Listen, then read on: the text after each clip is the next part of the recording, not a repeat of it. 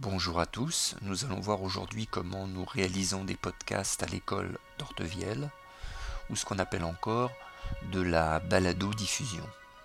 Nous prendrons comme support un épisode DBN du JT. Nous allons voir maintenant comment charger un podcast sur le baladeur lui-même, c'est-à-dire sur l'iPod.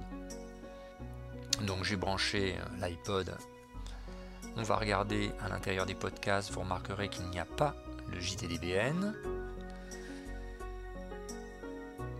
Nous allons aller dans la catégorie podcast, nous allons chercher le JTDBN qu'on va bien voir apparaître puisqu'il est sur l'ordinateur. Le voilà, je vais cliquer dessus et je vais appliquer.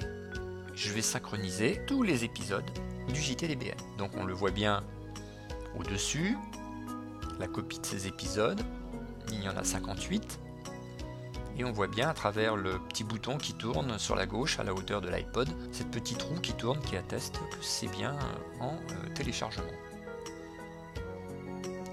Donc ça va relativement vite puisqu'en fait c'est un échange entre l'ordinateur et l'iPod. Donc c'est quasiment terminé, voilà.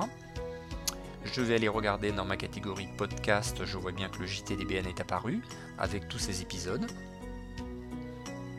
Et je peux comme d'habitude tester le dernier épisode, c'est-à-dire le JT spécial tempête. Pareil, je peux me déplacer euh, à l'intérieur de ce JT pour voir si j'ai bien copié la totalité de mon épisode.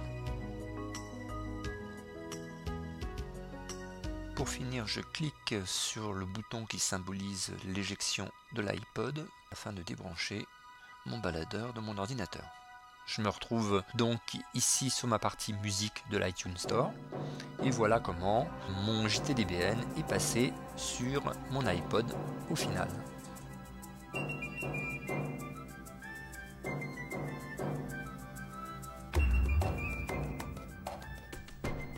Bonjour à tous, vous êtes bien sur le JTDBN Junior. Je vous remercie d'avoir suivi cette petite euh, explication de mise en ligne des podcasts. Et je vous dis à bientôt pour un prochain épisode.